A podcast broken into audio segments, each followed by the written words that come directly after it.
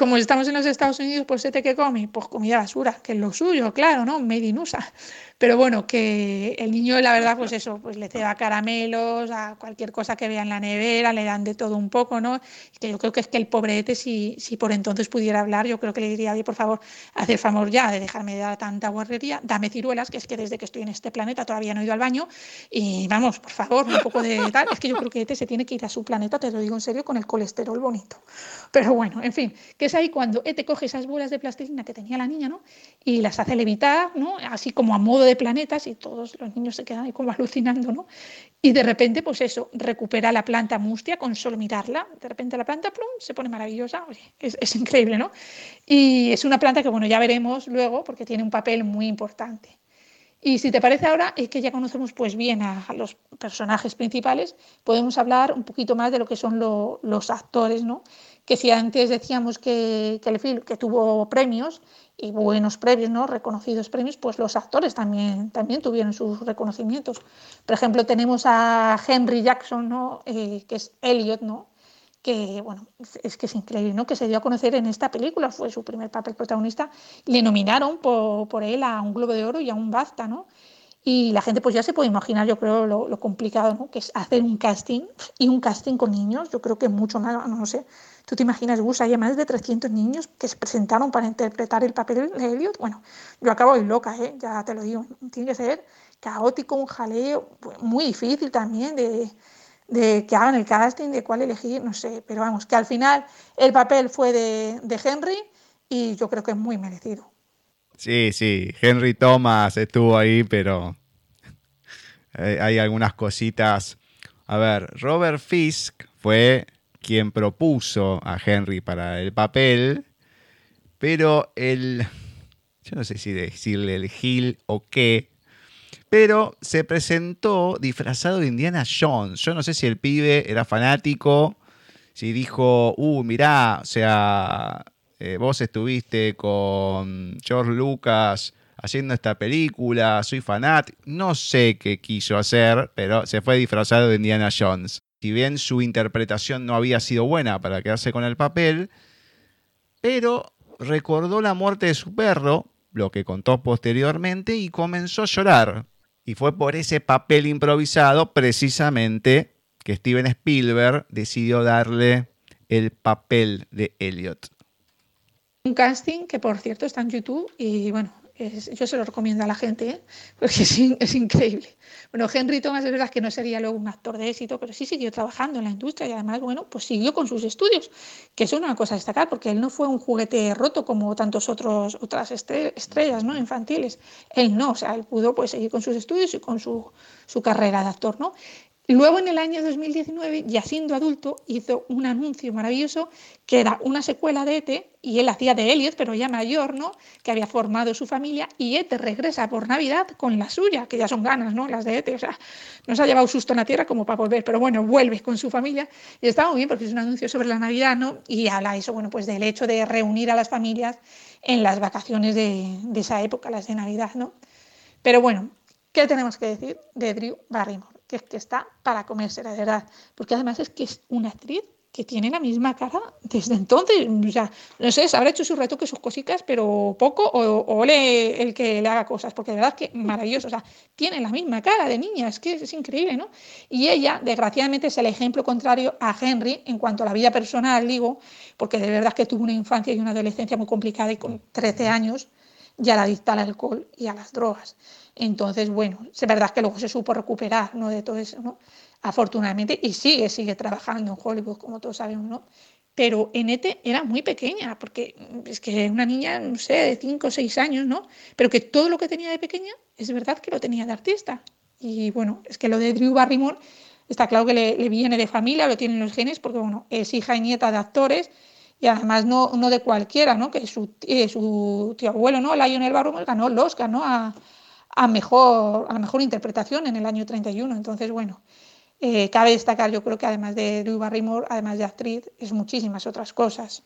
La verdad que no tuvo, sí, mucha suerte en su vida personal, aunque con anterioridad Haití lo que podemos comentar de Drew es que había hecho una prueba para Poltergeist, filmada también por Spielberg, que era su padrino. A pesar de la simpatía y, y ser familia de Steven, no fue elegida para el papel, pero en cambio le dieron el premio, vamos a decirlo en cierta manera, porque era una película, digamos, un poco más acorde para los niños de interpretar a Gertie. Y gracias a esta película obtuvo un premio Juventud y una candidatura a los premios de la Academia Británica de Cine y Televisión, más conocido como BACTA, en la categoría de actriz Nobel más destacada.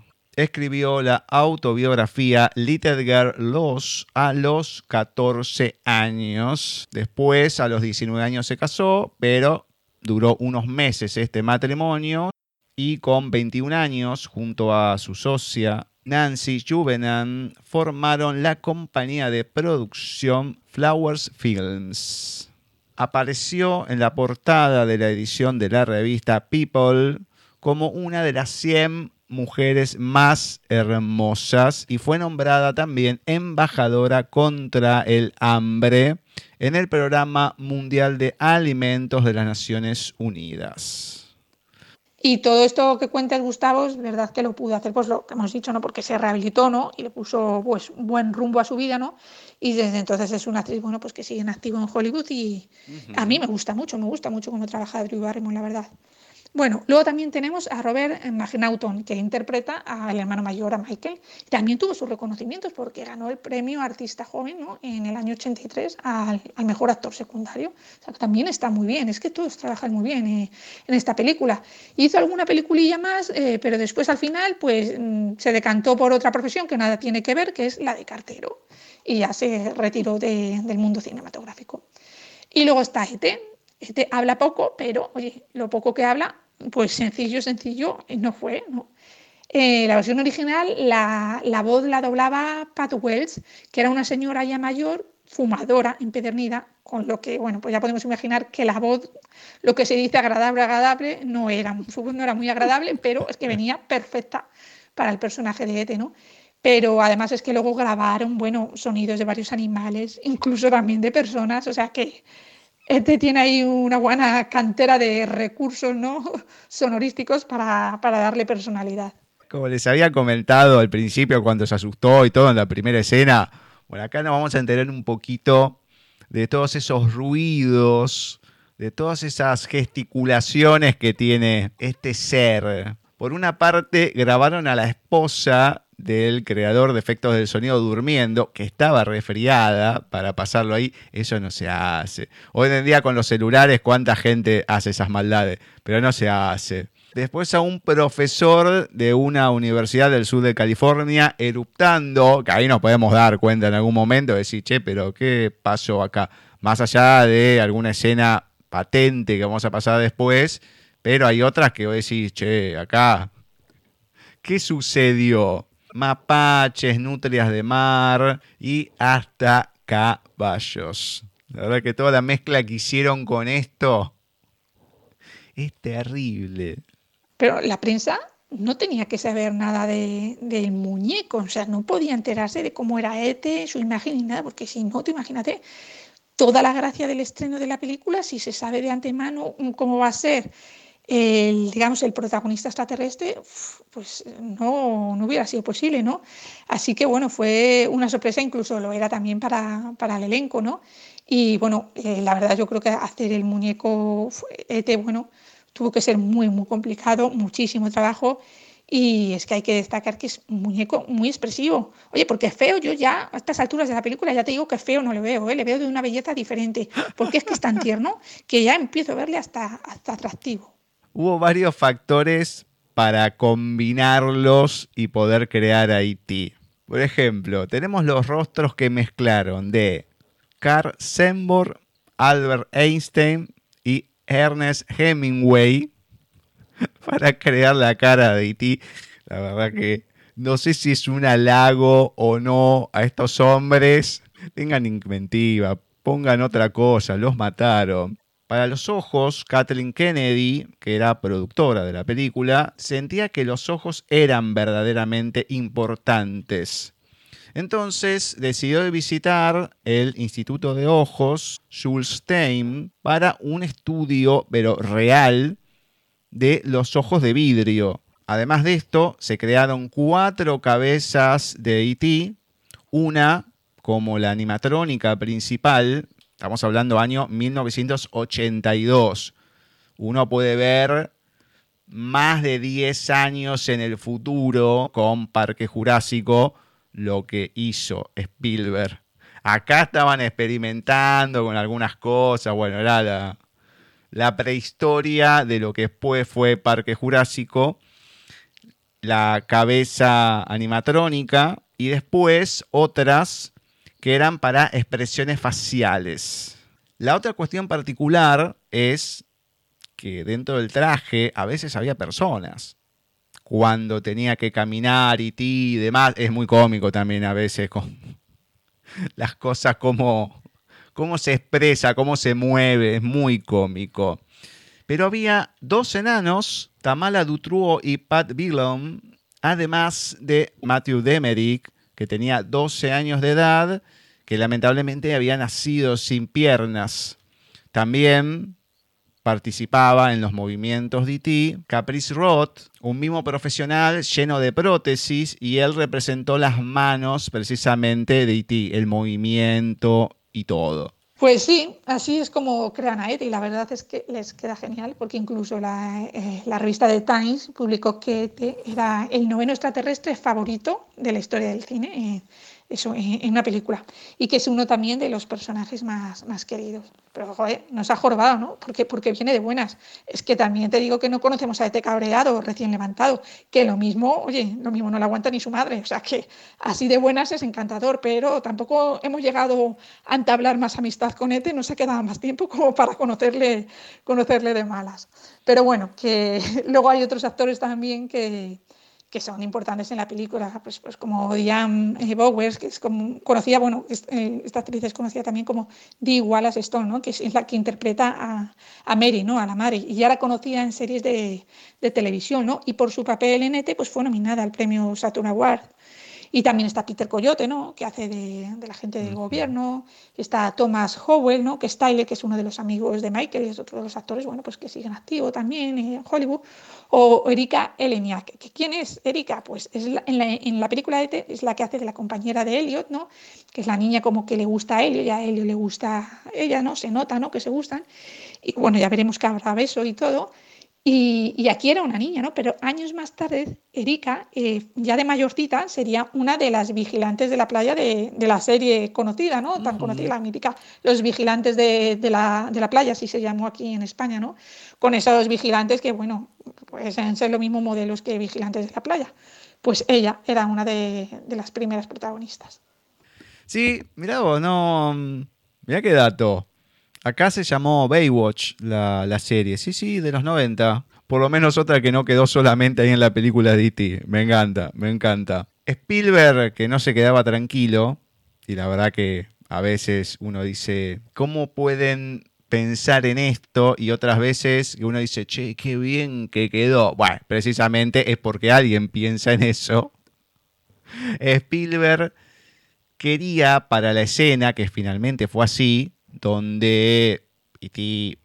está ahí con los médicos y demás, no quería actores por los tecnicismos y demás. Entonces decidió contratar a médicos reales del USC Medical Center para que hagan de los médicos. O sea, una genialidad.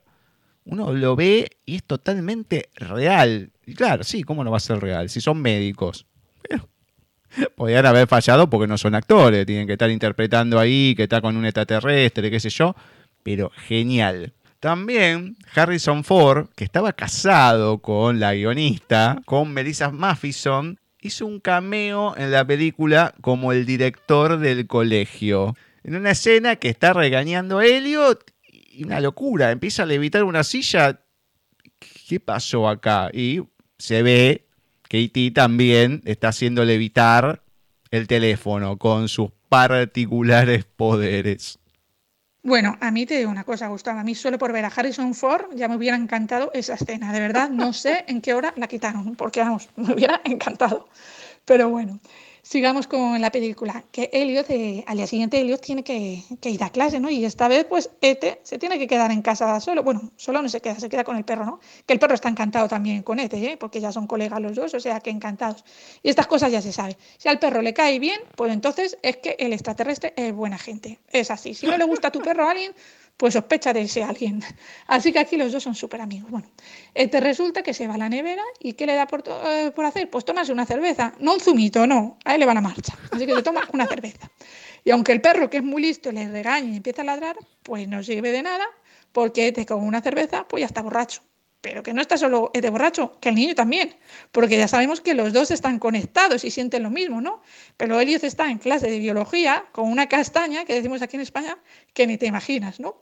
Pero bueno, este, en de esta risa, ¿no? Que está borracho, pues se lee un cómic luego sobre alienígenas y entonces a Elliot pues siente la necesidad de salvar a las pobres ranas que iban a diseccionar en estas clases tan horribles y tan crueles y que yo no entiendo nada de los colegios y los institutos americanos que las tienen que diseccionar y me parece una barbaridad que están vivas ahí, las duermen y luego, luego las abren, que, que no sepa qué, tiene que hacer eso ningún niño, vamos, pues entonces Elliot le da por liberarla y empieza a abrir todos los botes y empieza a liberar a, a todas las ranitas, ¿no? Pero es que la cosa no queda ahí, porque luego Ete se pone una película y hay una escena de amor con beso incluido. Y entonces Elliot en ese momento le planta un beso a la niña que le, que le gusta, ¿no?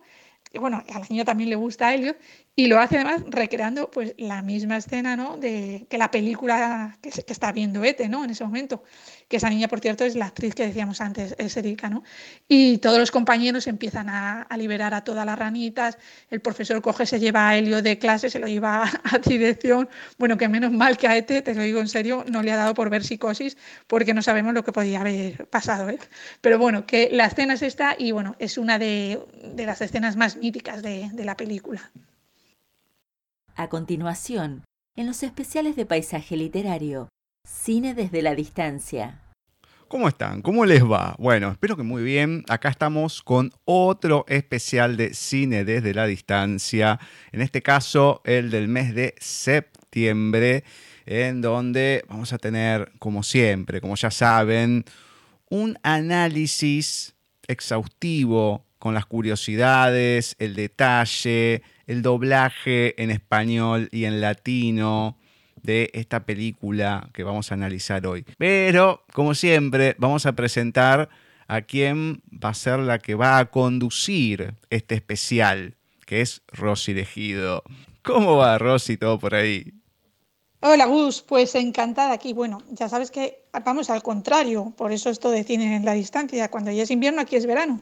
Y aquí estamos terminando el, el verano y bueno, ¿de qué manera? Porque hace nada, hace unas semanas teníamos una ola impresionante de calor, pero de esto de 43 grados, una barbaridad, pero barbaridad. Y hace dos días hemos tenido aquí en el sur de Madrid y en comunidades autónomas colindantes unas inundaciones, unas riadas, una barbaridad, o sea, los coches ahí, bueno, tremendo, o sea, tremendo de, pues eso, de salir en todas las noticias internacionales, o sea, nos estamos cargando el planeta, por favor, a ver si concienciamos a todo el mundo aquí con esto del cambio climático y vamos a tomárnoslo en serio porque es tremendo. Así que eh, ahora mismo está como la cosa un poco más estable, pero en estas circunstancias nos encontramos. Es una locura. Acá también hubo bastantes complicaciones con el tema de las crecidas del río, y demás. Sí, sí, hubo, hubo en varios lados. No solamente el tema de las crecidas, es lo que podemos sufrir un poco más a nivel climático, que se note. Hay de todo. Acá el invierno hubo días de frío, pero si tomamos en cuenta tres meses de frío, que los más intensos puede ser un mes en total, bien, bien, bien frío, porque al principio del otoño sí hay frío, bueno, genial, después más intenso, mientras se va llegando la primavera un poquito menos. Prácticamente fueron unos días así aislados. Yo estoy en pantalón corto y remera común, así que imagínate cómo son las cosas y no de ahora, sino hace como un mes atrás.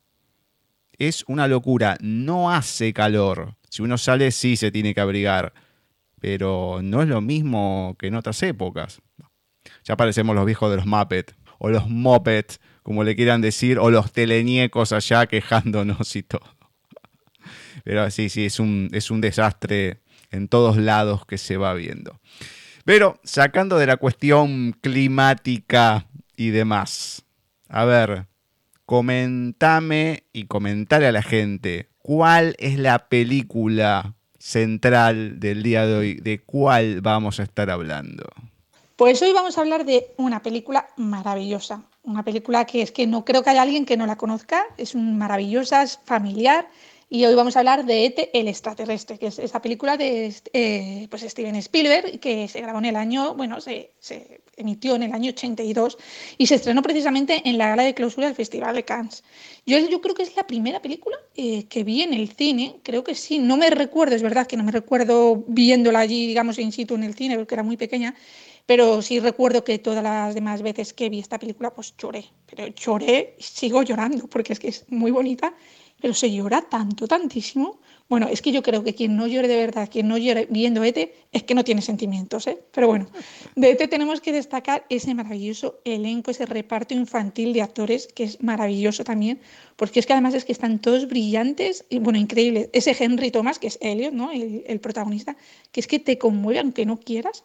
O esa canija Drew Barrymore, ¿no? Que, que, se meta al público en el bolsillo con, con ese desparpajo que, que es increíble, pero bueno, son increíbles ellos y también los actores de, doblaje, de los que luego hablaremos, porque, porque están todos, la verdad, que bueno, haciendo un papelazo impresionante. Bueno, con todo esto era de esperar, lógicamente, que ET fuera un éxito en taquilla, está claro. Incluso llegó a superar a Star Wars del año 77, o sea que con eso ya, ya os digo todo. Bueno, vale que es verdad que es una peli de ciencia ficción, porque es verdad, lo es, es ciencia ficción, pero es que sobre todo, sobre todo es un relato de amistad, es una historia de dos amigos, cada uno de, un planeta y, es una historia increíble, ¿no? Pero también es un rodaje, un rodaje muy especial porque en el que se da mucha importancia a la improvisación, ¿no? Además de que, bueno, pues que trabajas con niños, ¿no? Y, y, yo creo que por eso es muy importante darle eso, un poquito de cancha, que puedan improvisar para que quede más natural y tal, pero además que fue grabado de, de una manera cronológica que es algo que no es habitual, ¿no? Porque tuvo, tuvo sus razones. La verdad que es una cuestión muy particular la de la película, como comentas. Precisamente se filmó de forma tal cual a como uno la ve, porque al haber niños, en muchas películas hay niños, no en todas se toma este recaudo, pero se ve que al ser tan emotiva todo lo que va pasando y demás, para que ellos puedan tener bien patente todo lo que va pasando, Spielberg, Steven Spielberg, que es el director de esta maravillosa película, decidió hacerlo de esta manera. Empecemos, como dijiste, quien escribió el guion fue Melissa Maffison, amiga de Steven Spielberg, y digamos que, como quien no quiere la cosa, le contó una historia de su niñez, que tenía un amigo imaginario, ya que era hijo único y demás, y como que lo había creado. Esto del amigo imaginario a mí no me ha pasado, lo hemos escuchado de mucha gente que lo comenta, mucha gente en realidad que lo comenta, pero de otras personas. Nadie dice, sí, yo tuve un amigo imaginario. No digo que es polémico, tengo mi pensamiento con respecto a eso en realidad mi imaginario tan, tan imaginario no es. Pero ya entraríamos en otros terrenos que no serían de extraterrestres precisamente, así que vamos a dejarlo ahí. La cuestión, Spielberg le contó a Melissa y decidió escribir el guion. Se hizo la película, como ya sabemos, y demás. Pero hubo algunas controversias. Un año después, en 1983, un escritor barcelonés, español, Domingo Santos, publicó una novela que se llamó El extraterrestre rosa y se la dedicó precisamente a Steven Spielberg, ya que argumentaba que se parecía mucho, pero mucho a otra novela que había escrito Domingo Santos, principalmente escribía ciencia ficción. Entonces, esta novela que había escrito con anterioridad se llamaba El visitante y era de 1965. O sea, mucho tiempo antes de E.T. el extraterrestre. Quería que fuera un guion de cine, pero nunca se llegó a rodar. Tampoco realizó una demanda contra Spielberg. Esta es la curiosidad. Pero hay que remarcar algo. Muchas veces en el cine uno ve y dice, bueno, esto se basó acá, esto se basó allá. Queda claro en la literatura, muchos escritores que hemos entrevistado lo han dicho, pero siempre recuerdo una escritora y psiquiatra argentina, Lila Ham, que comentaba que ha leído tanto, pero tanto, pero tanto, que a la hora de escribir ya no sabe qué es propio, o sea, que ya viene en sus bases, que es una deformación de tanto que ha leído y demás, que es una inspiración de otros escritores. Puede ser, pero la realidad, historias de extraterrestres y demás, qué sé yo, o sea, hoy en día no es el género que más predomina, pero hay que tener en cuenta toda esa época de los 80, en los 90 hubo también, pero de los 80 hacia atrás, hubo varias películas y claramente uno se podía haber inspirado en todo ese mundo. está dentro de la susceptibilidad de cada uno. Claro, claro, este, como tú dices, este no denunció, pero denuncias de plagio por otros sí, sí que hubo. Sí, claramente, claramente. Si bien Santos no lo demandó a Spielberg ni nada, pero sí hubo otros que lo hicieron o por lo menos denunciaron de alguna manera. Hay un director bengalí, Satyajit Ray, o Satyajit Ray, discúlpenme la pronunciación, en 1967 había filmado la película de Alien y Ray declaró E.T. no hubiese sido posible sin el guion de The Alien, o sea, eh, literalmente es sin mi guion de The Alien, estando disponible en todo Estados Unidos en copias mimeografiadas. Spielberg no hizo oídos sordos a esta denuncia y declaró que precisamente él era un niño en la escuela secundaria cuando su guion estaba circulando en Hollywood, o sea que no tuvo contacto. Igualmente, en ese momento pudo no haber tenido contacto, después sí. En esa época, fines de los 60, principios de los 70, no era como ahora con internet y todo. Lo podía haber visto después, pero convengamos y vuelvo a remarcar que no se podría hacer ninguna película porque todo tiene alguna similitud, la temática o algo, unos extraterrestres que encuentran un chico, bueno, qué sé yo. Después vamos a hablar de algunas cuestiones también que se pueden asemejar. También, siguiendo con la gente de Barcelona, Joaquín Blasquez, desde que se estrenó la película, intentó demostrar que E.T. era un plagio de Melvin, que era un personaje que había creado siete años antes para una publicación que se había emitido en los Estados Unidos. Y en relación a esto, encontré una curiosidad en internet que hubo un proyecto que se llamó Melvin versus E.T., la historia de Joaquín Blasquez. Esta historia es un documental en fase de producción dirigido por Víctor Sarabia Miró, y lo que se pretende narrar acá es la historia del historietista barcelonés Joaquín Blasque Garcés, y con esto también a todo lo que eran los escritores, historietistas españoles que publicaban para el extranjero. Ojo, hoy también, ¿eh? Se da. De hecho, había comentado en algunas entrevistas sobre un cómic del Capitán América donde un amigo me comentó sobre un video que se había hecho viral de un español que compra el cómic, lo abre y en la parte central hay como un apocalipsis y hay un hombre corriendo con la camiseta del Betis. Entonces, bueno, hay toda una historia. Búsquenlo porque es bastante, bastante cómico. Volviendo al documental, de la manera que se quiere presentar es mediante entrevistas, algunas imágenes de archivo y también algunos fragmentos de ficción basados en las historias de Blasquez. Muy curioso todas estas cuestiones de los plagios, las denuncias y demás.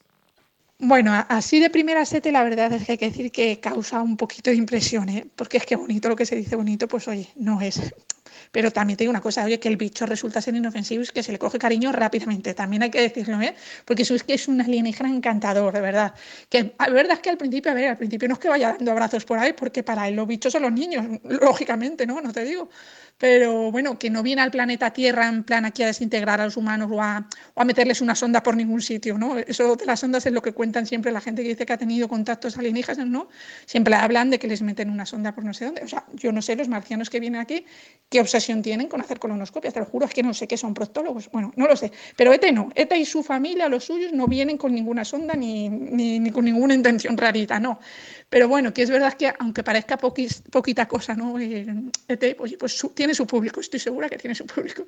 Pero bueno, ET y los suyos vienen a, se supone que vienen a recolectar hierbas, pues no sé, para infusiones, pues no tengo ni idea. El caso es que, por lo que sabemos o tal, eh, pues parece que son un grupo de botánicos extraterrestres o yo que sé, que les gustan las plantas y ya está.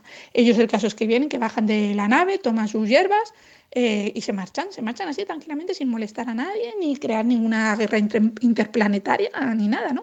Pero bueno, que también te digo, Gus, que si lo que más les interesa de, del planeta Tierra son las plantas y no las personas, pues dice muy poquito a nuestro favor como especie humana, ¿eh? Que también lo entiendo, ¿eh? Porque tal y como tratamos nosotros al planeta y a los animales, entiendo que el ser humano no les interese nada a ningún extraterrestre, no solo a este. Pero bueno, que ellos estaban ahí una noche tranquilamente, pues cogiendo sus hierbajos del bosque, sin molestar a nadie, con la nave ahí, aparcada en un lado, ¿no? Que, esto es el principio de la película, además, que es que da mucho miedo, porque es que es todo a oscuras, con una música tenebrosa. Oye, que dices, yo no sé, me traigo aquí a los niños a ver esta película, pero no sé si esto es cine familiar, porque da miedo, da miedo, ¿no? Estás ahí un poco pegado, pegado al asiento, pero no. En todo esto, que resulta pues que llegan, ¿qué pasa? Pues los agentes del gobierno, la policía científica o lo que sea, y los aliens pues tienen que salir a toda velocidad, obviamente, y el pobre Ete, pues que no le da tiempo, que se queda allí en la Tierra, concretamente donde se ha quedado Ete es en California. California. Y bueno, pues esa noche, cerca de allí, eh, está el niño Elliot, que es un niño de unos 10 años, y está en su casa, eh, pues con su hermano mayor, que es adolescente, Michael, que está jugando con sus amigos a las cartas y le tienen un poquito ahí como de esclavo, ¿no? del mandado, ¿no? Y le dicen entonces que salga a recibir al pisero, que, que ya llega a casa con las pizzas, y uy, Elliot, como es un mandado, pues el pobre sale a coger las pizzas. Y cuando ya va a entrar a casa con las pizzas, pues suye unos ruidos ahí en el cobertizo del jardín y no sabe lo que es, se le ocurre lanzar una pelota y lo que sea o quien sea se la devuelve. No lo ve, pero la pelota se la vuelven a lanzar. Entonces, claro, pues Elliot entra en casa todo asustado, lo cuenta y es un niño, vamos, y no le hacen ni puñetero caso. Pero bueno, al final la madre sale, sale también el hermano y los amigos y no ven nada, pero sí que ven unas huellas que son las de ET, pero dan por hecho que son las huellas de, de un coyote, ¿no? Y bueno, pues más tarde, ¿no? Esa noche Elliot no conforme, bueno, pues sale al jardín y, sigue el rastro de esas huellas de Ete, que, se marchó, salió al exterior del jardín, que es, bueno, la casa está próxima al bosque donde estaba la nave ¿no? de, de Ete. Entonces Elliot va siguiendo las huellas hasta va con la linterna, ¿no? Porque está en plena noche. Y de repente enfoca a Ete con la linterna, bueno, y el susto, pues se lo llevan ambos, se lo lleva Elliot y se lo lleva Ete. Si quieres, vamos a recordar esta escena, que es el primer encuentro entre los dos amigos, entre Elliot y Ete. Oh, my God.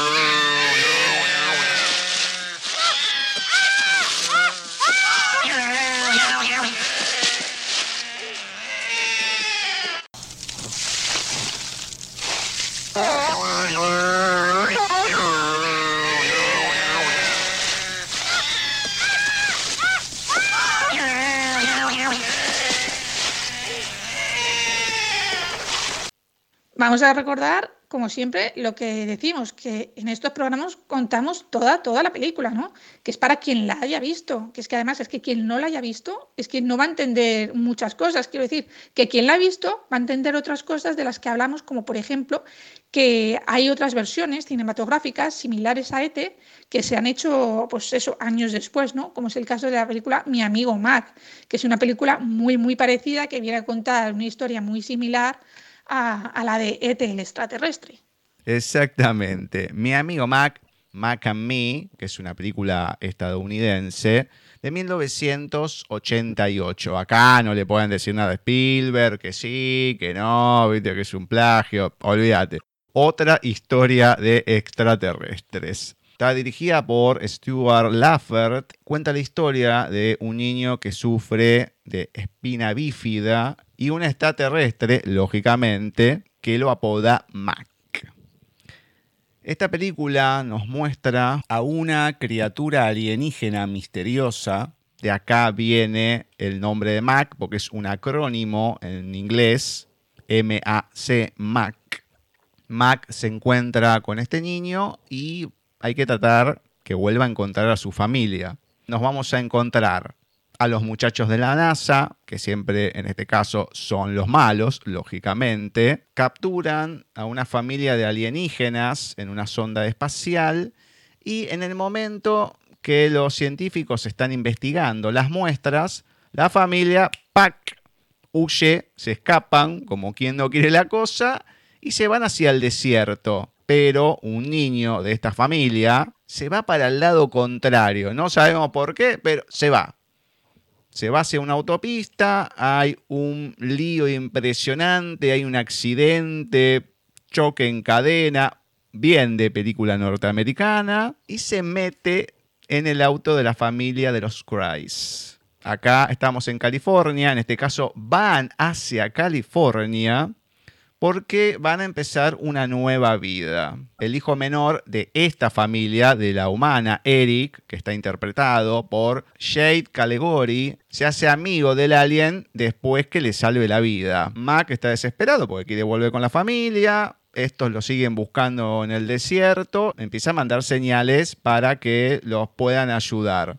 Por otro lado, los agentes de la NASA lo están buscando para llevarlo a la base y seguir sus investigaciones.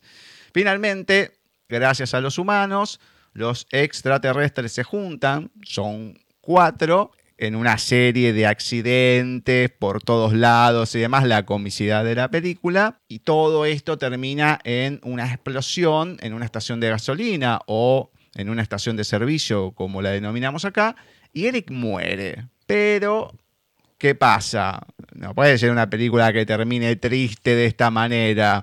Bueno, lógicamente va a pasar algo para que reviva el protagonista humano. Luego hablaremos de otras versiones de ET o de parecidos razonables, ¿no? Bueno, pues sigamos con la película. Después de ese susto, ¿no? Pues ET desaparece, lógicamente, pero al día siguiente, ya de día, Elliot, en el mismo lugar del bosque, pues va haciendo un rastro con, de caramelos, o no, va con un rastro de camino, ¿no? Con los caramelos Riz, que es una especie de, como los caramelos emanés, que yo creo que aquí son más conocidos, que son estos que son cacahuete bañado de, de caramelo de colores, ¿no? Bueno, de pronto se da cuenta que hay un policía investigando las huellas y dice, uff, que aquí hay tema, que lo que yo he visto es real y que aquí ya lo saben los del gobierno. Bueno, por cierto, que la compañía Mars, que es la de los caramelos parecidos, la de los caramelos emanés, dijo que ETE era muy feo, que, iba a asustar a los niños y que eh, se negó a que su marca emanés que se usara en la película. Por eso al final la marca que se usa es RIS. Y fíjate, mira lo que gustó ETE, que bueno, que tendrá, es verdad que ETE tiene las manos grandes, o sea que es feo, bueno, no es que sea feo, no, es que tiene su belleza especial, la belleza muy subjetiva, ¿no? Como yo digo, o sea, tiene las manos grandes, tiene unos dedos larguísimos, eh, mm, con los, brazos también son larguísimos, no tiene piernas, pero tiene unos pies gigantes, es muy bajito, que yo que sé, no sabemos si este es un niño extraterrestre o que es un planeta, a lo mejor es que en su planeta son todos bajitos y es un señor bajito, que también puede ser, no lo sabemos, pero bueno, aquí eh, lo que es a nivel de gustos eh, físicos terrestres, pues este parece feo. Y a los de esta compañía de caramelo les pareció feo, pues mira, pues por tontos ahora vuestra marca nos sale en una película archiconocida mundialmente, porque menudo éxito ha tenido ETE. Pero bueno, Que sigamos con la peli. Que ya en casa, Elliot, eh, pues nada, está allí con su madre, que su madre se llama eh, Mary, y está con el hermano Michael, y también aquí ya aparece la hermana pequeñita, que es Gertie. Y están cenando y hablando de la fiesta de Halloween, que va a ser en breve, pero que a Elliot, pues la verdad, no le interesa nada, ¿no? Y él sigue insistiendo que lo que quiere es que le crean, que le crean por, por lo que ha visto y tal, pero nadie, nadie lo hace, ¿no? Y es aquí, en esta escena, en la que sabemos que Elliot es hijo de padres separados y que el padre está de vacaciones pues, con su pareja en, en México. ¿no? Pero bueno, eh, la madre le dice que si vuelve a ver lo que sea, pues que se lo diga ¿no? y que ya llamarían a alguien. Pero claro, Elliot no quiere porque Elliot le dice que no, porque van a experimentar, a experimentar con él y, que no, que eso bajo ningún concepto. Y aquí entonces también sabemos ya pues que Elliot va de buenas, ¿no? Que, que Elliot también es inofensivo, oye, porque es importante saberlo, porque es que hay cada niño por ahí que no te digo más. Entonces, Elliot además es que se sabe desde el principio que además es un niño que, que sabes que es un niño majo, quiere mucho a su perro, tienen un perro en la familia que duerme en la cama allí con Elliot y que además en el dormitorio del niño pues tiene una foto en grande ahí en la mesilla con la foto de, de su perro, ¿no? Así que Elliot es un buen chaval, no este por por lo que respecta a Elliot, no corre ningún peligro, ¿no?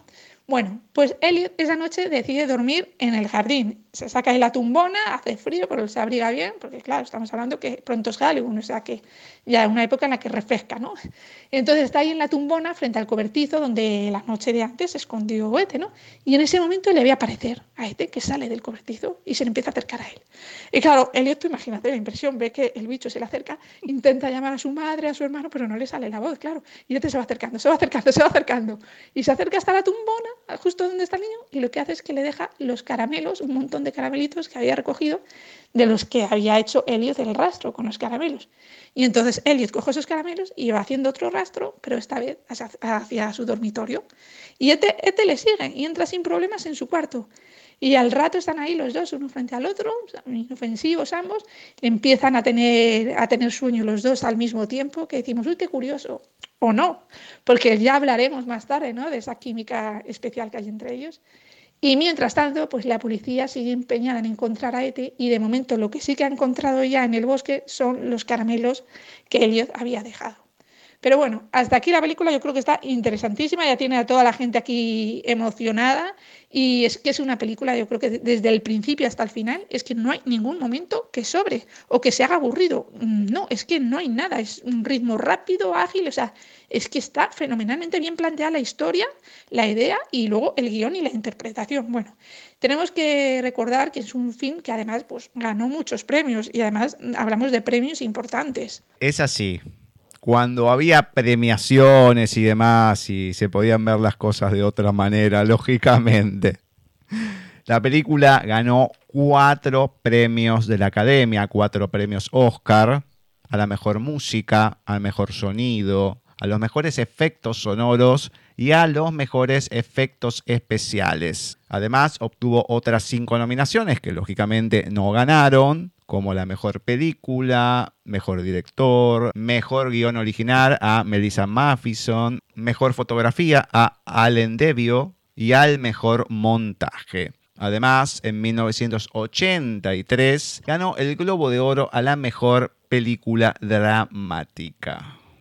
Bueno, al día siguiente Elliot se hace el enfermo calentando con una lamparita ¿no? del dormitorio el termómetro y bueno, pues así se queda en casa, que es lo que quiere, ¿no? Para estar con Ete, que Ete está escondido en el armario, con lo cual la madre no sabe que en casa tienen un, un acompañante más, ¿no?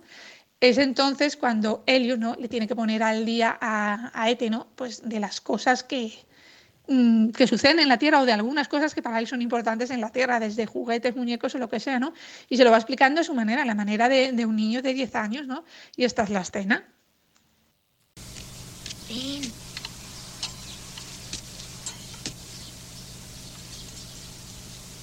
Ven. Ven.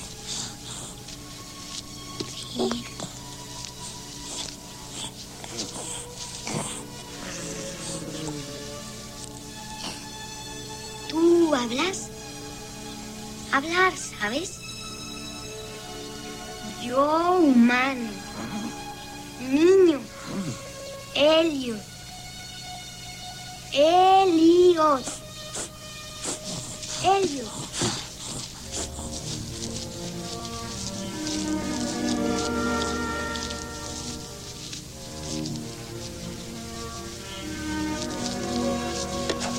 Coca, ¿ves? Se toma. Es ah, una bebida, comida, ¿sabes? Estos son juguetes, son hombrecitos. Este es Grido. Este es Hammerhead. ¿Ves? Este es el hombre Morsa. Este es Snaggletooth. Y este es Lando Calrissian. ¿Ves? Este es Boba Fett. Y hasta tienen guerras. Mira esto. ¿Mm? Mira, peces. Los peces comen comida de peces. Y el tiburón se come a los peces. Pero nadie se come al tiburón. Esto es dulce. Caramelo. Se come. Pones el caramelo aquí. Y cuando levantas esto, sale el caramelo y te lo comes. ¿Quieres uno? Esto es un maní. Se come. Pero este no se come porque es artificial. Esto es dinero, ¿ves? Ponemos el dinero en el maní. Es alcancía. ¿Ves? Y este es un auto. Es en lo que nosotros viajamos. ¿Ves? Auto. ¡No! ¡Espera! ¡No! Eso no se come. ¿Tienes hambre? Yo sí tengo. Ven, no tengas miedo. No pasa nada. Ven, ven.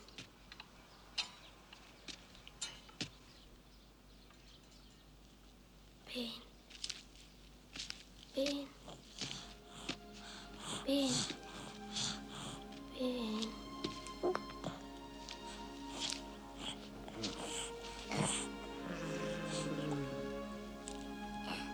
Tú hablas. Hablar, ¿sabes? Yo, humano. Niño. Elliot. Elliot.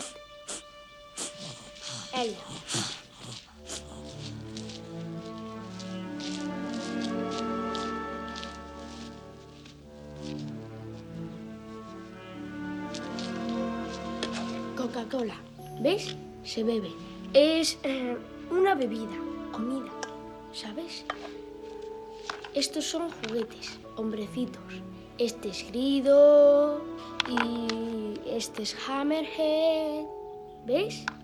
Este es el hombre foca y este es Snaggletooth y este es Lando Calrissian. ¿Lo ves? Este es Boba Fett. Y fíjate, pueden incluso pelearse, fíjate. Mira, peces.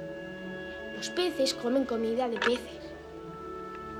El tiburón se come a los peces, pero nadie se come al tiburón. Mira, estos son caramelos. Se comen. Pones el caramelo aquí y cuando levantas la tapa sale el caramelo y puedes comértelo. ¿Quieres uno? Esto es un cacahuete. Se come. Pero este no te lo puedes comer porque es de mentira. Esto es dinero. ¿Ves? Metemos el dinero en el cacahuete. ¿Lo ves? Ucha. ¿Ves? Y ahora, esto es un coche. Con esto vamos de un sitio a otro. ¿Ves? Coche. ¡Eh! ¡Eh! ¡Un momento! ¡No! Esto no se come. ¿Tienes hambre? Yo sí tengo hambre. Y ahí aún no nos damos cuenta, pero resulta que lo que siente Ete lo siente Helios también, que si primero fue el sueño, ahora es el hambre, o sea, están más que conectados, hay algo especial que, que les une, ¿no? Por eso después eh, de esa escena, cuando Helios baja a la cocina, ¿no? A por comida, él baja a la, a la, cocina, pues un chalet, te sigue arriba y te descubre un paraguas automático, lo abre y al abrirlo pues se asusta y Elliot, que está abajo en la, en, la nevera, se asusta también, aunque no esté en la misma habitación, de repente se lleva un susto. Bueno, pero eso, eh, a te le falta por conocer a los demás niños de la casa, que son los otros dos hermanos, ¿no? Y es ese día, al llegar del colegio Michael y Gertie, cuando por fin se conocerán todos, ¿no? ¿Qué, ¿Qué pasa? Pues lo normal, que de que de nuevo todos a chillar del susto, porque a ver, mm, yo creo que una presentación de ETE normal, normal no va a ser. La escena es esta. Mira. A ver, ahora júralo. La promesa más sagrada de tu vida. Júralo, como mi único hermano por nuestras de vidas. acuerdo, no te pongas pesado, lo juro. Bien. Ponte ahí. Eh, será mejor que te quites las sombreras. ¿Qué? Podrías asustarle. Y cierra los ojos. No exageres, Elliot. No saldré hasta que tengas los ojos bien cerrados. Muy bien, cerrados. Mamá te asesina. Bueno, júralo una vez más. Tengo poder. Tienes poder absoluto, sí.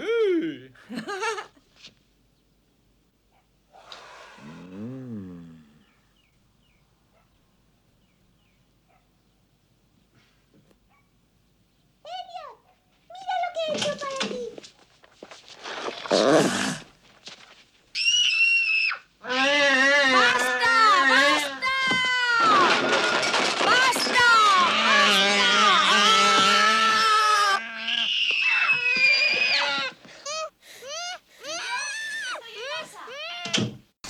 Mira, a ver.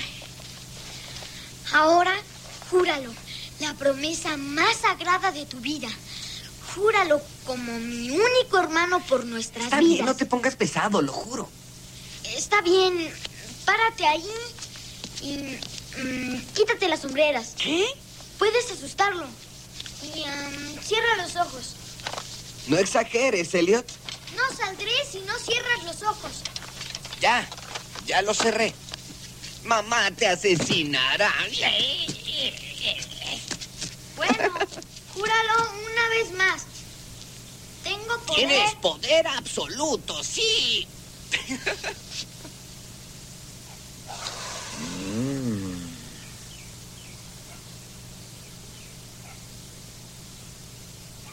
Elliot, mira lo que te hice.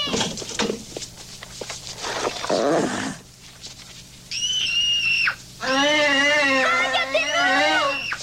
¡Cállate!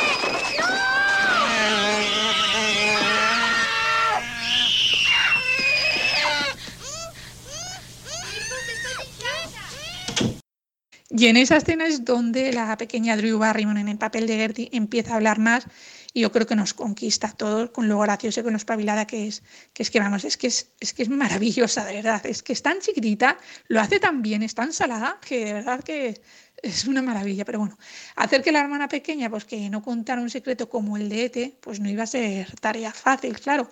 Así que bueno, pues los hermanos tendrán sus trucos y a ella le gusta mucho su muñeca y bueno, pues, pues por ahí tendrán que ir. Esta es la escena. Me lo voy a quedar.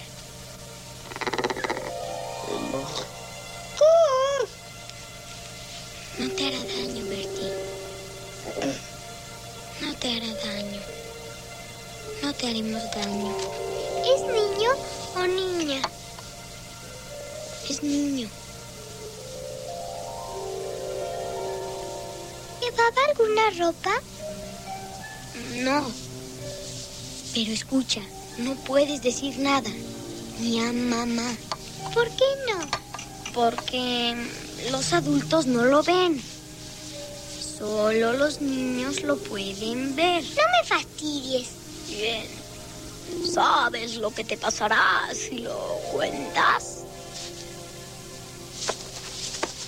Toma, Mike, muéstraselo. No,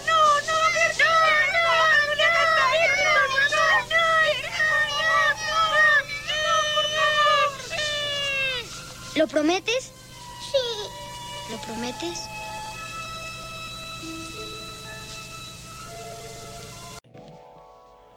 Me lo voy a quedar. ¿Qué? No te hará daño, Gertie. No te hará daño, Gertie. No te haremos daño. ¿Es niño o niña? Es un niño. ¿Llevaba alguna ropa? No. Pero oye, no lo debes contar, ni siquiera a mamá, ¿Por qué no? porque los mayores no pueden verle. Solo los niños pequeños pueden verle. No me digas. Muy bien, pues sabes lo que te puede ocurrir si lo cuentas. Toma, Mike, demuéstraselo.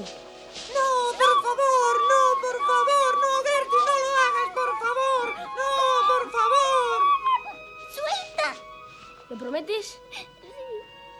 ¿Lo prometes?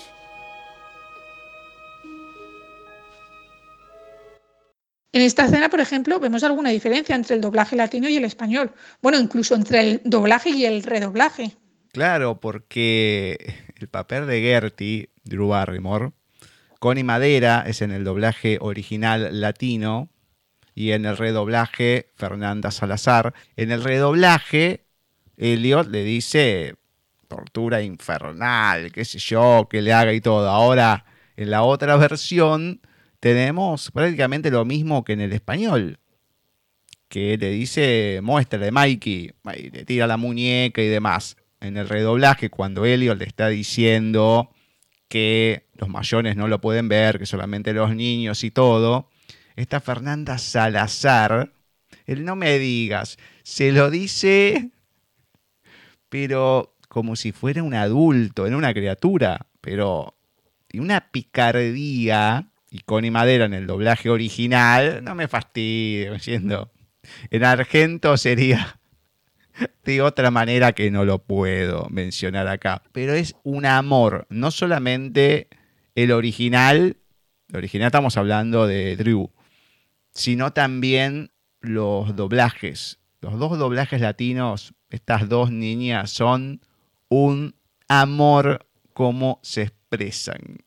Dentro de algunos meses vamos a estar emitiendo la entrevista que le hicimos a Connie Madera y ahí nos va a estar contando un poco de esa relación, de cómo fue, ya que, a ver, el primer protagónico, porque tenía siete años, creo que apenas un poquito más que Drew. Era increíble porque habían empezado hace muy poquito con cosas chiquititas y de golpe, ¡pac! saltan a lo que fue E.T. Increíble. En España a E.T. le dobla eh, Carmen Contreras, que fallecida en el 2020 y ya tenía más de 80 años, casi 90, y es una mujer que puso voz también pues, a las gárgolas, por ejemplo, del Jorobado de Notre Dame de Disney. Y a Elliot, al niño, le dobló, le dobló José Luis Mediavilla, que entonces era un niño también cuando dobló a Elliot. Pero a Gertie le dobló Vicky Peña, que de niña entonces no tenía nada, ¿no? Cuando doblaba al personaje. Pero parece una niña en la versión, en la versión española. Es verdad que en la latina te das cuenta que es más una niña, que es que dices, es que esto sí que lo está doblando una niña, sí o sí. Pero también lo hizo muy bien. Y a Michael, al hermano mayor, en España le dobla Joan Pera, que bueno, es quien dobla a Woody Allen y a otros grandes, y es, un actor de renombre, ¿no? También en el doblaje español. Pero claro, le doblaba muchos años antes, cuando era mucho más joven, obviamente. Que por cierto, en el doblaje español se dice la frase de este teléfono mi casa, pero en la versión inglés, eh, inglesa, no, la original, lo que realmente en Estados Unidos están diciendo es te llama a casa. Pero bueno, cuéntanos, Gustu, eh, quiénes componen, aunque ya hemos hablado un poco, quiénes componen ese maravilloso doblaje latino de ETE, eh, que ya hemos dicho que, bueno, que los fascinantes fascinantes son pues Elliot y, y Gertie, sobre todo. Elliot, como sabemos, Henry Thomas, Adolfo Madera y el redoblaje fue Marco Portillo. Y ti, Pat Welsh, que fue quien estuvo con la frase, porque después hay varias cosas que las vamos a comentar más adelante.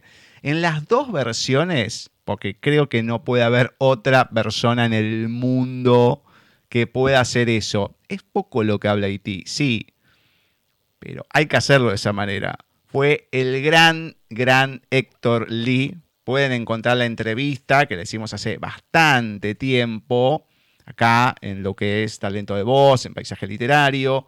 Es una entrevista que van a encontrar de todo, no solamente lo que ha hecho, muchos sinsabores, mucha denuncia de parte de Héctor de cómo se hacen las cosas, de cómo lo han dejado de lado y demás, pero lo maravilloso que ha sido y lo que es actuando. Otra entrevista, la de Trujo, recientemente subida a nuestro canal, nos decía que tanto Héctor Lee como Mario Filio y él eran considerados los únicos polivoces, o sea que podían hacer varias voces de personajes sin que la gente se diera cuenta. Eso es lo maravilloso. Héctor Lee, algunos de los papeles importantes que ha tenido más allá de E.T., El Pingüino, la película de Batman Regresa, la segunda película que se hizo de Batman de las modernas, vino la del 89 y después vino la de Batman Regresa, todavía con Michael Keaton, el pingüino personificado por Danny DeVito. Y es genial esa interpretación. Tenemos a Mary, que es la madre, Dee Wallace. El doblaje original no se sabe quién lo hizo, por lo menos no lo tengo y no se me ocurrió preguntarlo en varias entrevistas, pero lo vamos a averiguar. Lo que sí el redoblaje es Verónica López Treviño, que la hemos entrevistado, también pueden encontrar la entrevista de ella en nuestro canal, el hermano Mike, Miguel Ángel Alcaraz en la versión original y en el redoblaje Enzo Fortuni, que también empezó desde muy chico y es conocido por ponerle voz a Drake de Drake y Josh y también a Inuyasha del anime homónimo. Gran, gran papel, no solamente en estas dos series, o serie y anime, sino en muchas de las cosas que hace. Esa entrevista la van a poder disfrutar más adelante. Gertie, la habíamos nombrado, Drew Barrymore, Connie Madera, la versión original, que es la voz oficial de Ariel desde La Sirenita 2.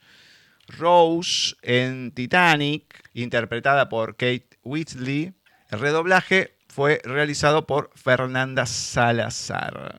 El policía que aparece ahí, un todo que va a tener un poco más de preponderancia al final, fue interpretado primero por el gran, gran Jesse Conde. Les recomiendo que escuchen la entrevista. Los dos que vienen ahora, les hicimos entrevistas muy buenas, largas, hablaron mucho. Y en el redoblaje del 2002, en el 20 aniversario del estreno de la película, fue Carlos II, otro gran actor mexicano y el personaje que todo el mundo ama, que le ha puesto una personalidad única como lo fue Alf.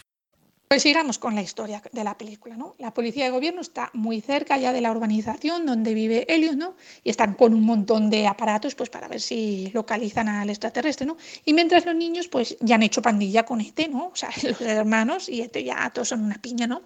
Y esa noche pues la niña lleva una planta que tienen en casa, un macetero que está toda marchita, ¿no?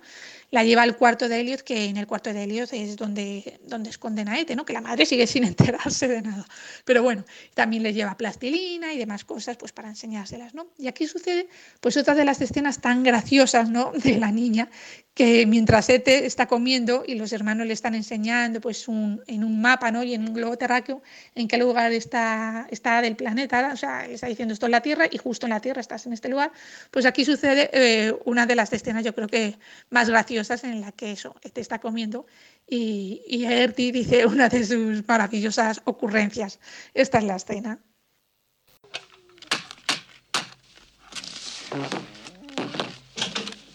Venga, vamos, prisa. No empujes, empujón. Toma, una planta para ti. Puede que sea un animal que no estaba destinado a vivir. Como aquellos conejos de trae un poco de plastilina verde, naranja y Podría ser un mono o un orangután. ¿Un mono calvo? A ver si será un cerdo, porque come como un cerdo. Podrías hacerles caritas y hacerlas contentas o tristes y hacer que tuvieran Estamos aquí. Estamos aquí. No, usa esto. Podrías hacer muchas cosas. Bien. Estamos aquí. Estamos aquí. ¿Tú de dónde vienes?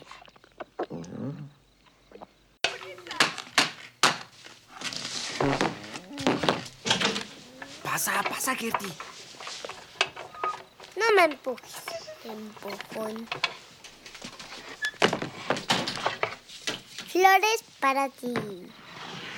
Tal vez sea un animal de algún experimento, como los conejos que vimos, ¿te acuerdas? azul, No digas tonterías. Tal vez es un simio o un orangután. ¿Un simio calvo? Come como un cerdo, ¿no creen? Puedes hacer caras y hacerlas enojar. O poner dientes afilados Estamos aquí. para que muerda. Aquí. A ver, con esto. Puedes cortarles la cabeza. Justo aquí. Estamos aquí. Estamos aquí. ¿De dónde vienes tú?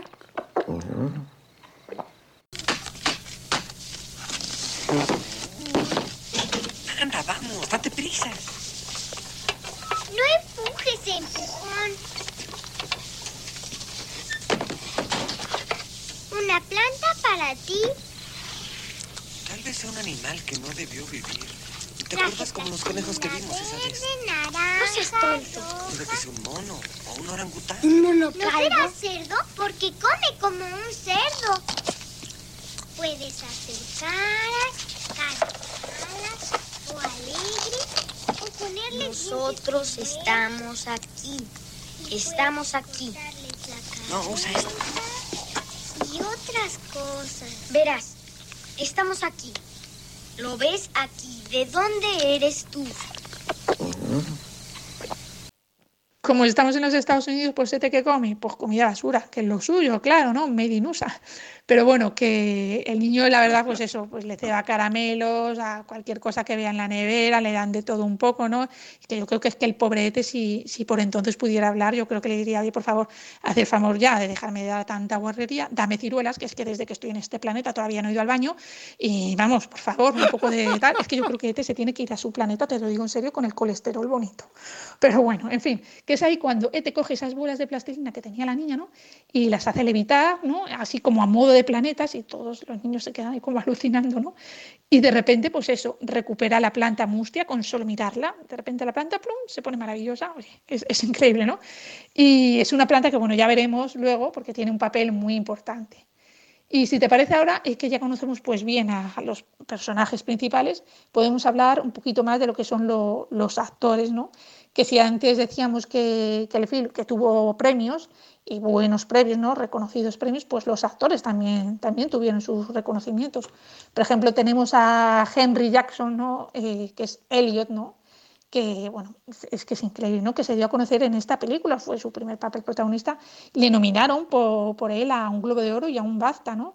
Y la gente pues ya se puede imaginar, yo creo, lo, lo complicado, ¿no? Que es hacer un casting y un casting con niños, yo creo que es mucho más, no sé, tú te imaginas, Gus, hay más de 300 niños que se presentaron para interpretar el papel de Elliot, bueno, yo acabo de loca, ¿eh? Ya te lo digo, tiene que ser caótico, un jaleo, muy difícil también de de que hagan el casting, de cuál elegir, no sé, pero vamos, que al final el papel fue de, de Henry y yo creo que es muy merecido. Sí, sí, Henry Thomas estuvo ahí, pero hay algunas cositas. A ver, Robert Fisk fue quien propuso a Henry para el papel, pero el, yo no sé si decirle el Gil o qué, pero se presentó disfrazado de Indiana Jones. Yo no sé si el pibe era fanático, si dijo, uh, mirá, o sea, eh, vos estuviste con George Lucas haciendo esta película, soy fanático. No sé qué quiso hacer, pero se fue disfrazado de Indiana Jones. Si bien su interpretación no había sido buena para quedarse con el papel, pero recordó la muerte de su perro, lo que contó posteriormente, y comenzó a llorar. Y fue por ese papel improvisado, precisamente, que Steven Spielberg decidió darle el papel de Elliot. Un casting que, por cierto, está en YouTube y bueno, es- yo se lo recomiendo a la gente ¿eh? porque es, in- es increíble.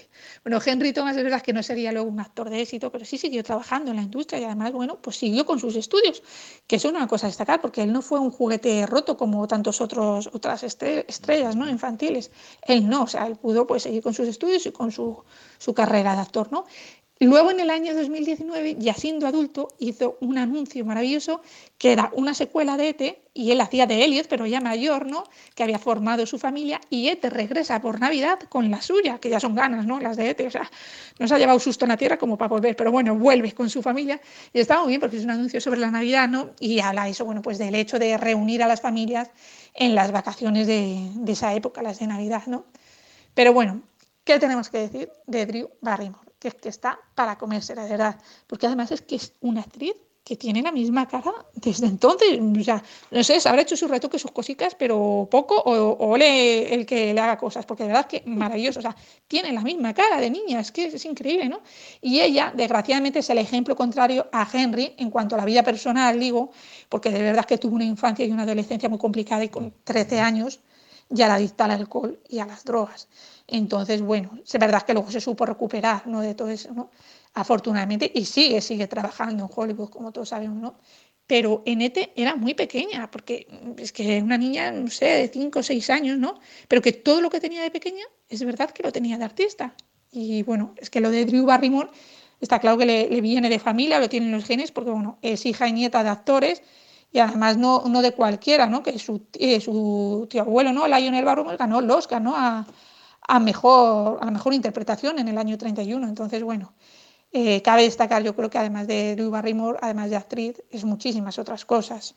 La verdad que no tuvo, sí, mucha suerte en su vida personal, aunque con anterioridad Haití, lo que podemos comentar de Drew es que había hecho una prueba para Poltergeist, filmada también por Spielberg, que era su padrino. A pesar de la simpatía y y ser familia de Steven no fue elegida para el papel, pero en cambio le dieron el premio, vamos a decirlo en cierta manera, porque era una película, digamos, un poco más acorde para los niños de interpretar a Gertie. Y gracias a esta película obtuvo un premio Juventud y una candidatura a los premios de la Academia Británica de Cine y Televisión, más conocido como BACTA en la categoría de actriz Nobel más destacada.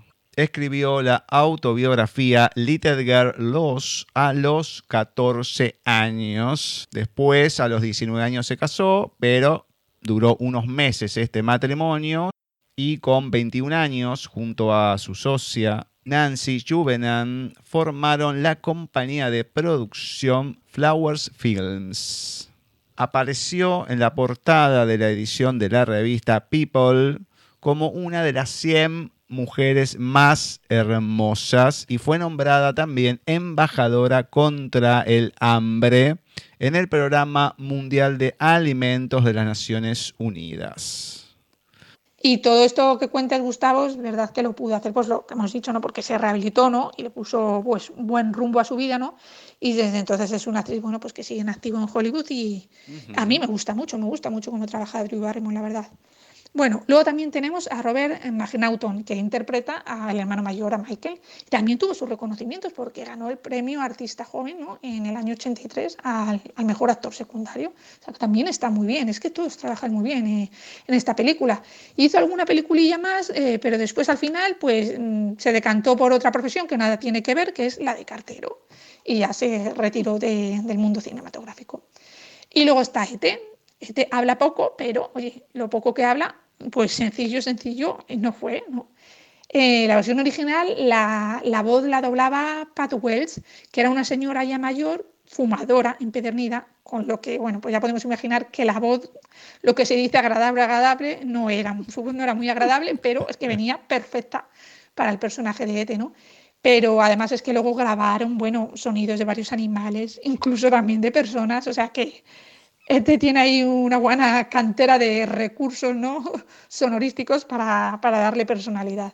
Como les había comentado al principio cuando se asustó y todo en la primera escena, bueno, acá nos vamos a enterar un poquito de todos esos ruidos, de todas esas gesticulaciones que tiene este ser. Por una parte, grabaron a la esposa del creador de efectos del sonido durmiendo, que estaba resfriada para pasarlo ahí, eso no se hace. Hoy en día con los celulares, ¿cuánta gente hace esas maldades? Pero no se hace. Después a un profesor de una universidad del sur de California eruptando, que ahí nos podemos dar cuenta en algún momento, decir, che, pero ¿qué pasó acá?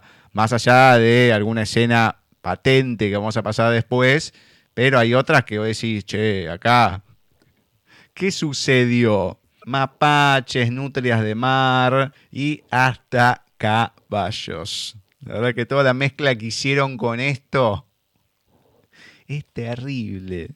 Pero la prensa no tenía que saber nada de, del muñeco, o sea, no podía enterarse de cómo era Ete, su imagen ni nada, porque si no, te imagínate toda la gracia del estreno de la película, si se sabe de antemano cómo va a ser el, digamos, el protagonista extraterrestre, pues no, no hubiera sido posible, ¿no?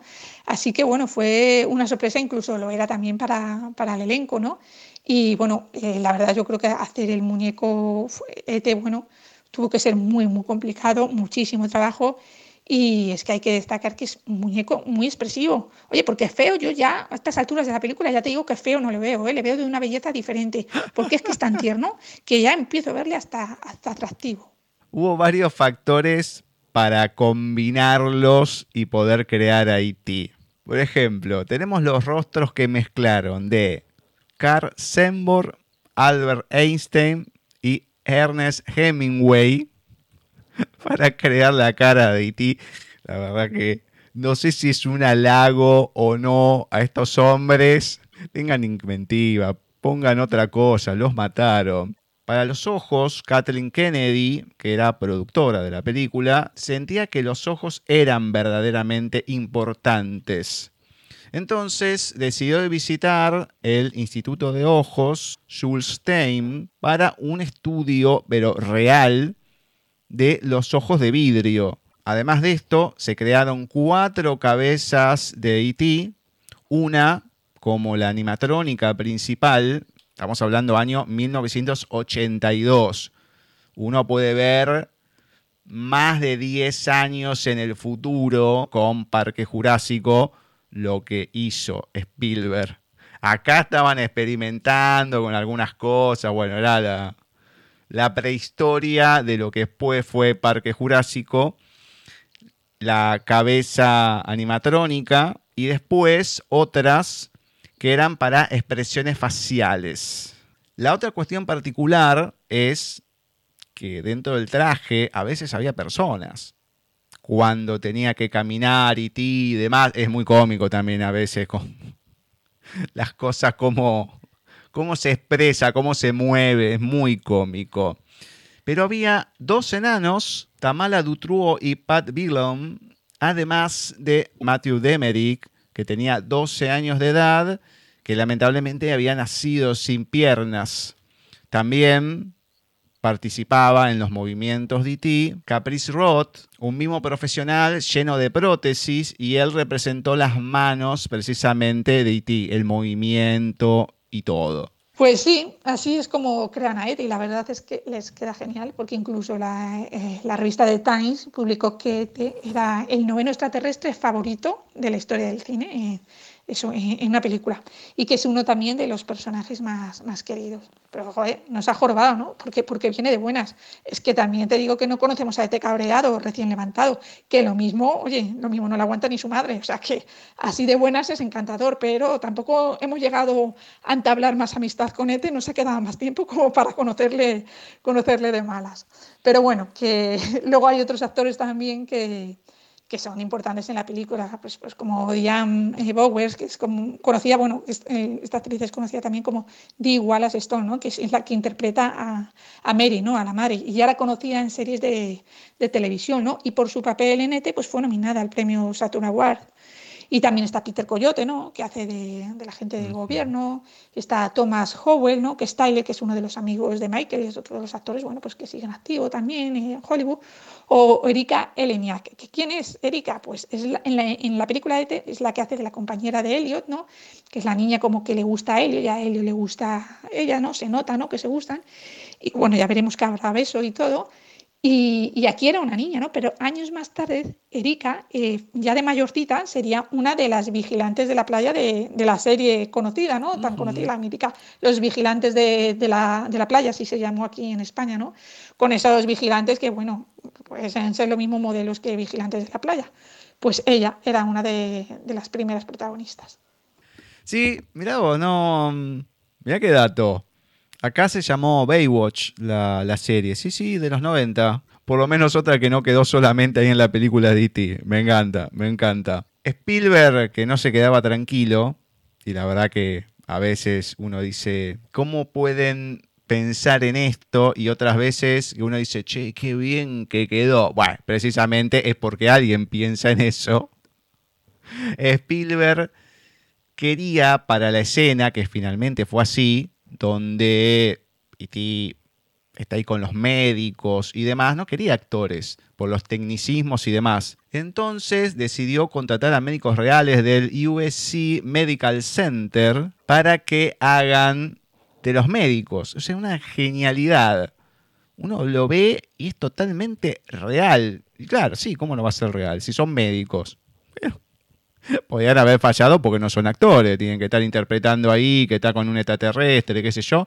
Pero genial. También Harrison Ford, que estaba casado con la guionista, con Melissa Mathison, hizo un cameo en la película como el director del colegio. En una escena que está regañando a Elliot y una locura, empieza a levitar una silla. ¿Qué pasó acá? Y se ve E.T. también está haciendo levitar el teléfono con sus particulares poderes. Bueno, a mí te digo una cosa, Gustavo. A mí solo por ver a Harrison Ford ya me hubiera encantado esa escena. De verdad, no sé en qué hora la quitaron, porque vamos, me hubiera encantado. Pero bueno,